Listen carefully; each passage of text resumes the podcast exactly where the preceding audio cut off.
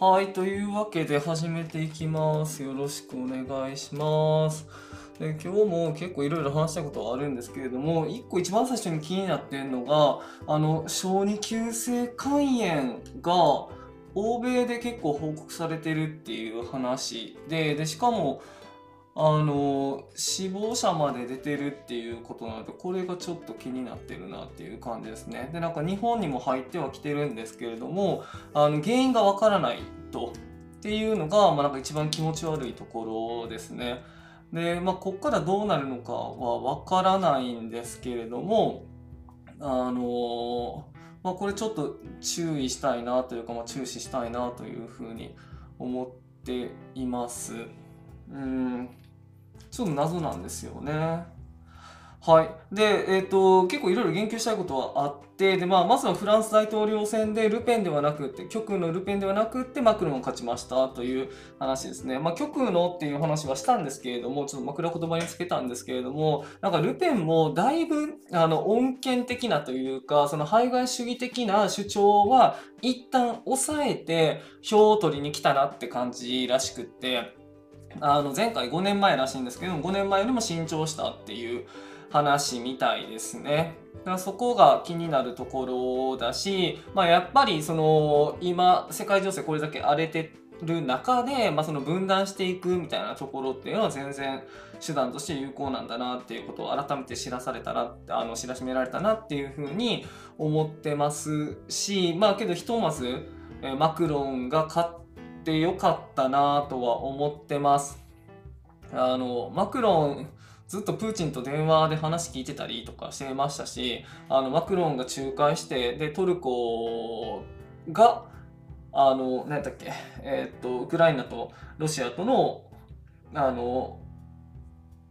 何？仲介というか和平のあの間役に乗り出しかけたりとかっていうのがあってなんか割とマクロンヨーロッパの民主的な動きをしてたので、まあ、ここでトップが変わるっていう話になったらそのウクライナロシア関係のそこの情勢にもあの悪い影響を与えかねないなっていうのは思ってたのですごく良かったなっていうふうに思ってます。で、えっ、とまあ今日も話したいのはその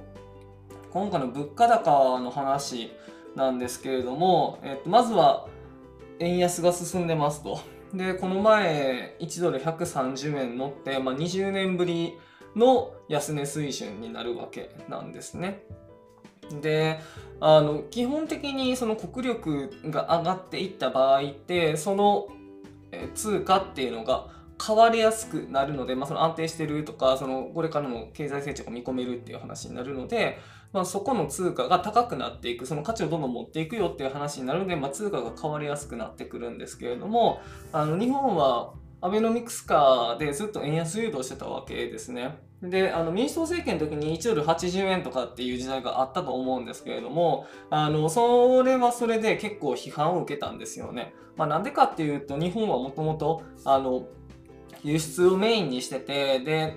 その買い外貨を稼ぐっていう意味では円高よりも円安の方が輸出その貿易にとっては有利だっていう話だったわけなんですけれども、まあ、だから今回も130円とかなってさぞ喜んでるのかなって思いきや実はそうでもないっていうような声が結構上がってきてるしであの円安がやっぱり130円とか120円台後半になってくると、まあ、全体的に行き過ぎてるっていうような雰囲気が醸成されてきてるのかなっていう気がしてます。でメディアに関してもなんかあの世論もなんかそういう風な雰囲気が出てきてるなっていうところですね。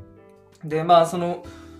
この先じゃあ円安は是正されていくべきなのかどうなのかっていう議論になってくると思うんですけれども今のところ黒田さん日銀総裁の黒田さんは今もう、えー、とまだその円安というかあのそこに円安に果敢に介入していく必要はないんだっていうことはおっしゃってます。で、まあ、その理由としてはその物価高のそのインフレの目標っていうその2%の目標っていうところに、まあ、達しつつはあるんだけれどもまだ不十分だっていうことを言ってるからなんですね。で、そのインフレが起こったら何がいいことあるかっていうと、まあそのインフレに伴って賃金も伸びるだろうみたいな感じで言われてたんですけれども、今現状その賃金の伸びっていうのがなくって、でまあそのアベノミクスもそういう風な考え方をしてたんですけれども、緩やかにインフレしていけば緩やかに賃金も伸びていくから、なんかそれであのみんなハッピーになるだろうと。でも安倍さんは10年前、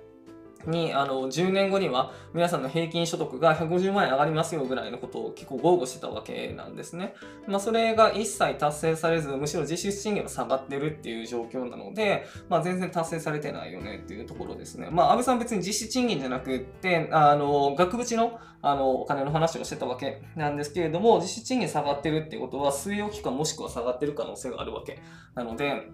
まあ、全然物価上昇のペースの方が早いっていう話ですね。っていうことになってるので、まあ、相対的にみんな貧困になっていってるよっていう話ですね。で、あとはその今回の円安に関しては、ファンダメンタルズの問題だっていうふうに言われてるんですよね。つまり、こう、日本、日本企業じゃない、日本経済自体がもうあまり成長を見込みないんじゃないかっていうふうに思われてるっていうところと、あの、あとはそのファイナンス、その国家の財政があまり良くないというか結構大変なのではないかっていう風なところを見られてるっていう話らしいんですね。で一番最初の話に戻るんですけれどもこれまでは日本のあの経済のあの仕組み的には円安になればその大企業が儲かってその大企業が儲かるとあの下の方までドーンと行き渡るみたいな感じで思われてたんですけれどもどうやら構造的にそうじゃなくなってるっぽいぞと。で、さらには、あの、円安になって、で、エネルギーの、この石油価格とかも上がってるっていうところで、えっと、あの物価高が起こってて、で、まあ、その輸入しているもの、商品とかも多いので、まあ、それによって、えー、様々な一般市民の、えーと、日常生活にも影響が出始めてるよっていうところですね。まあ、そこにどう対応していくのかっていうことで補正予算っていうのを組んだんですけれども、その補正予算があの中身はすごく細かく決めていくべきものなのに予算って、あのーそれを予備費っていう中身を決めないもので対処しようとしている。で、あの、前回、2021年ぐらいの時にも予備費をバーンと5兆円ぐらいとかやったかな、あの、積みました時があったんですけれども、結局それの使途っていうのもちゃんと終えてないんですよね。だから、た本当に正しい使われ方されたのとかが終えないわけなんですよ。あの、コロナの助成金とかで、なんか、あの、金沢やったかな？石川県か？なんか謎の、あの、オブジェを作って結構批判を浴びたりとかっていうのがあったんですけれども、ああいうことが起きかねないんですよね。その予算の使途を決めないっていうことは。だから、そういうのが、ない、そういうことがないようにするためにきちんと使途を決めてで振り分けていくって。で、それをじゃあきちんとこの使い方っていうのが、そもそもそもの予算の使い方っていうのが正しいのかどうかっていうのは、ちゃんと国会で議論しましょうねっていう話だし、で、あのその使われた後も、チェックして正しい使われ方だったのかっていうのをチェックしましょうねっていうのも国会で話しましょうねっていう話になってるんですね。国家の代表として、国家という国民の代表として選ばれた、選ばれた人たちが、そこでしっかり話し合って、正しかったのか正しくなかったのかっていう話をしようねっていうことになってるんですけれども、そういうチェックの機能が全然働かなくなっちゃうのが、まあ、あの、予備費なんですね。まあ、だから財政民主主義っていう言葉があるんですけれども、その観点からしてもすごく問題なんですよね。本当に問題だなというふうに思っています。で、しかも、あの、選挙前っていうことで、どこまでやるのか、どこまでやらないのかっていうところの対応がすごい曖昧になってしまってて、で、あの、なんか、ちょっと幾重にもいろいろ問題が積み重なってるなっていう感じがしています。